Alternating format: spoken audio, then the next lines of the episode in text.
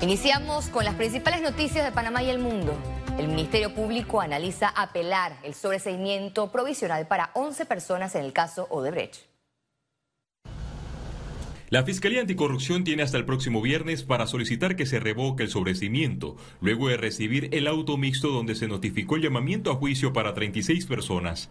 En la lista están los expresidentes Juan Carlos Varela, Ricardo Martinelli, sus hijos Ricardo Alberto y Luis Enrique Martinelli Linares, seis exministros y un exdiputado. Si Ministerio Público analiza las consideraciones de la juez y estima que no las comparte porque jurídicamente tiene otra, otra línea u otra postura, Ministerio Público tendría dos días para anunciar el recurso y tres días para sustentar eh, dicho recurso, ¿ve? Pero estamos todavía en ese análisis que corresponde, vuelvo y repito, son 427 páginas que hay que analizarlas con responsabilidad. En la audiencia de fondo, que será la siguiente fase, el Ministerio Público deberá sustentar la participación de los imputados en la trama de blanqueo de capitales. Es decir, acreditar la intención dolosa de la persona en cometer ese hecho delictivo y para eso el Ministerio Público tiene las pruebas correspondientes. pruebas? Este es un expediente fuerte, este es un expediente donde las pruebas están evidentes. Eh, nadie está por encima de la constitución política y la ley eh, y el Ministerio Público en la audiencia ordinaria pedirá la sanción ejemplar para todas las personas que de uno u otro modo violaron la ley penal. Lo hemos reiterado, este es un caso histórico, se trata del caso de blanqueo de capitales eh, más grande que ha tenido la República de Panamá. Con relación a la condena de los hermanos Martinelli Linares en Estados Unidos, todavía se espera la inclusión de las pruebas extraordinarias en el proceso. La fiscal Ruth Borsillo aspira a que ambos comparezcan ante la justicia panameña. Eh, de acuerdo a eh, comunicaciones con la, con la Fiscalía de Asuntos Internacionales nuestra, hay un tema de extradición vigente, hay, puede haber un proceso también de deportación, eso se definirá eh, en su momento. Sin embargo, eh, nosotros este, entendemos van a ser notificados por parte del tribunal, así como se notificaron para la audiencia preliminar y se verá de aquí a que llegue la fecha de audiencia eh, si ya están en el país. El tribunal solo concedió un sobrecimiento definitivo. El juzgado tercero liquidador de causas penales fijó la audiencia plenaria del 1 al 18 de agosto de 2023 y la fecha alterna del 27 de septiembre al 17 de octubre de ese mismo año. Félix Antonio Chávez, Econius. En el caso de Brecha, abogados esperan una decisión final objetiva y no parcializada, alejada de influencias políticas para determinar la certeza de castigo.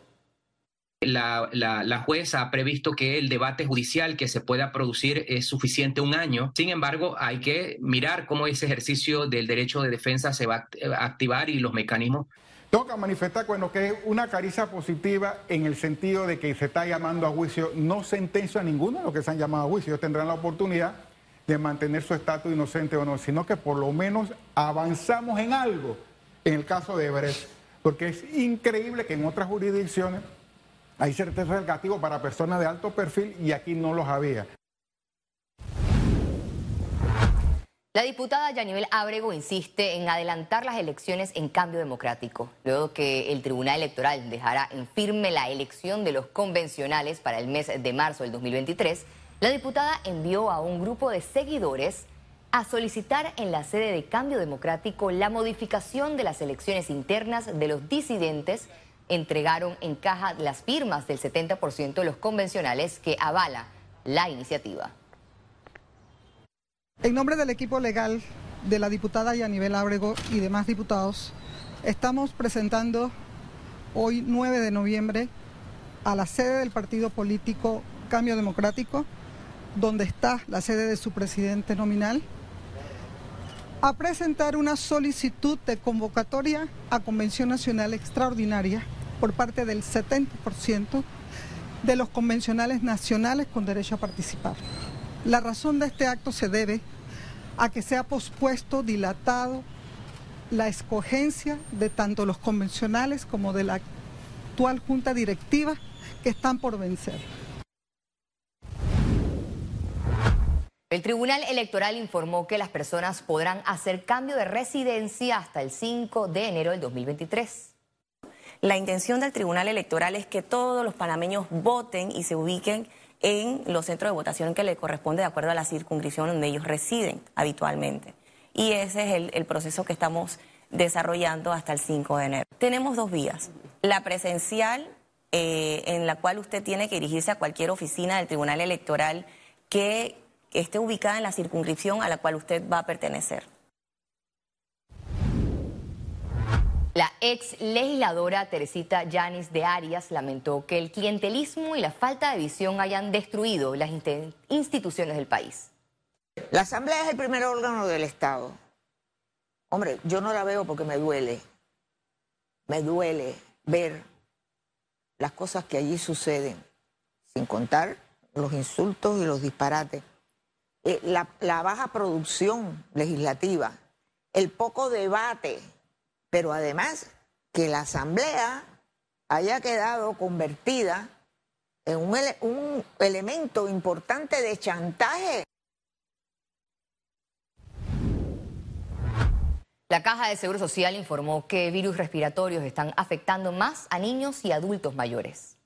Ahorita está circulando con mucha frecuencia lo que es el virus incitial respiratorio, el adenovirus también está circulando.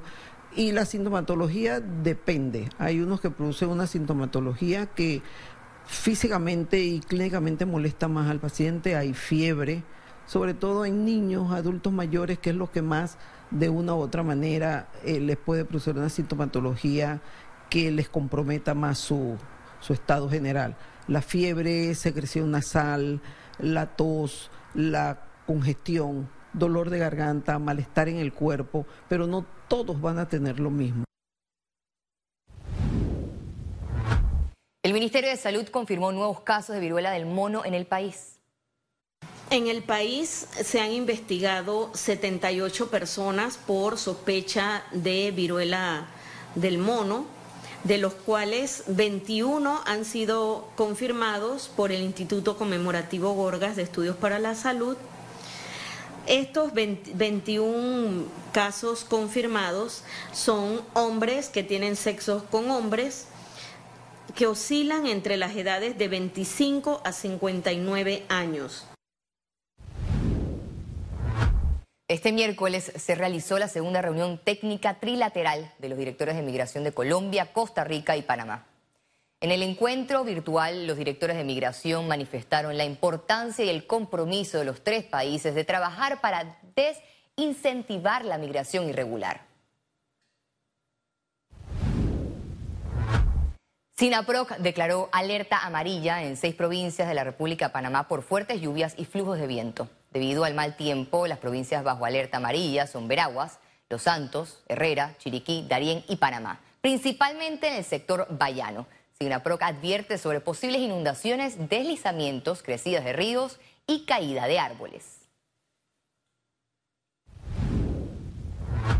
Y este miércoles la Universidad de Panamá anunció su calendario de clases para el próximo 2023. Bajo la aprobación del Consejo Académico, el primer semestre iniciará el 27 de marzo, mientras que el segundo el 21 de agosto. Asimismo, se asignó el 16 de enero para el inicio de clases de verano. Economía. Y se acercan las fiestas de fin de año y el gobierno se prepara para la venta de jamones y otros productos cárnicos a precios bajos para la población. El Instituto de Mercado Agropecuario estima que en la semana del 21 de noviembre iniciará la distribución y venta de productos cárnicos a nivel nacional. Se trata de 1.483.000 piezas entre pollo y cerdo que tendrán disponibles este 2022 para las fiestas navideñas. Tenemos cuatro cortes, tenemos el chuletón, tenemos el Boston Bot, que es un lomo eh, ahumado, tenemos también el tercio de pierna y el picnic son todos productos nacionales, como mencionaba, y también tenemos productos de pollo. Tenemos el pavipollo y, y dos embutidos, uno que es el jamón de pollo y otro el jamón de cerdo. Señalaron que están en la definición de cuánto donarán y cuánto venderán en los establecimientos del IMA. Tuvimos una reunión con el licenciado Carlos Roñón director del Instituto de Mercadeo Agropecuario y su equipo de trabajo con productores de cerdo y de jamón eh, para coordinar la logística de la distribución, como se hace todos los años, de este importante, estos importantes productos que llevan una, eh, eh, apoyo a los sectores más vulnerables para que encuentren con un producto para la cena navideña. La meta de este 2022 es vender los productos a un precio 50% menor de lo que se encuentra en supermercados. El precio que tenemos ahora mismo marcado del, por ejemplo, del, tercio de pierna es aproximadamente 28 balboas en el súper. Eh, la mitad serían 14 y quizás un poquito menos de esa cifra es lo que tenemos en mente para poder apoyar también al, al que no podamos donarle la pieza ponerla a disposición a un buen precio. También tendrán a la venta otros productos típicos de la época. La estrategia que tenemos es aprovechar esa agroferias que tenemos y los puntos de venta y permitirle a los productores, asociaciones de guandú, de productores de guandú, que pongan a disposición su producto. Las autoridades piden a la población que solo adquieran uno de estos productos cárnicos para que llegue a más personas. Ciara Morris, Econews. La Secretaría de Energía de Panamá anunció la extensión del subsidio eléctrico hasta el 30 de noviembre de este 2022. Eh, cubre al 92% de los clientes de eh, las empresas distribuidoras. En este caso, eh, hay que resaltar, son alrededor de 11 millones de dólares de este fondo extraordinario para cubrir este mes.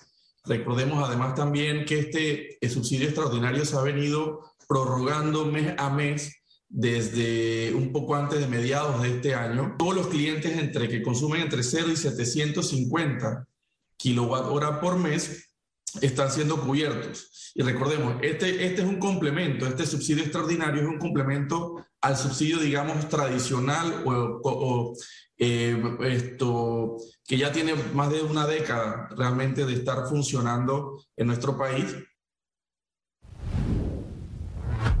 El Ministerio de Desarrollo Social inició el proceso de reposición de la tarjeta clave social a beneficiarios de 120 a los 65 y de Ángel Guardián.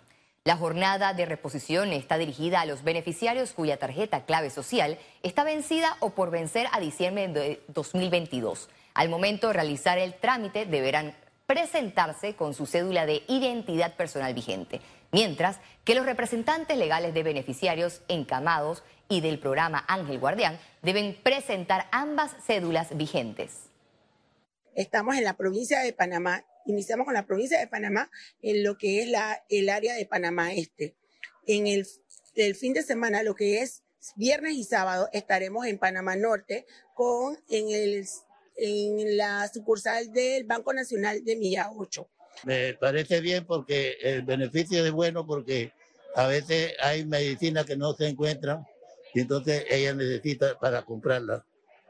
Y parte de esto lo soluciona otro, otro, otro problema médico. Es, beneficioso porque ya no hay que estar cambiando cheques en esta cosa. Al regreso, internacionales. El rey Carlos III y la reina consorte Camila fueron víctimas de ataque con huevos.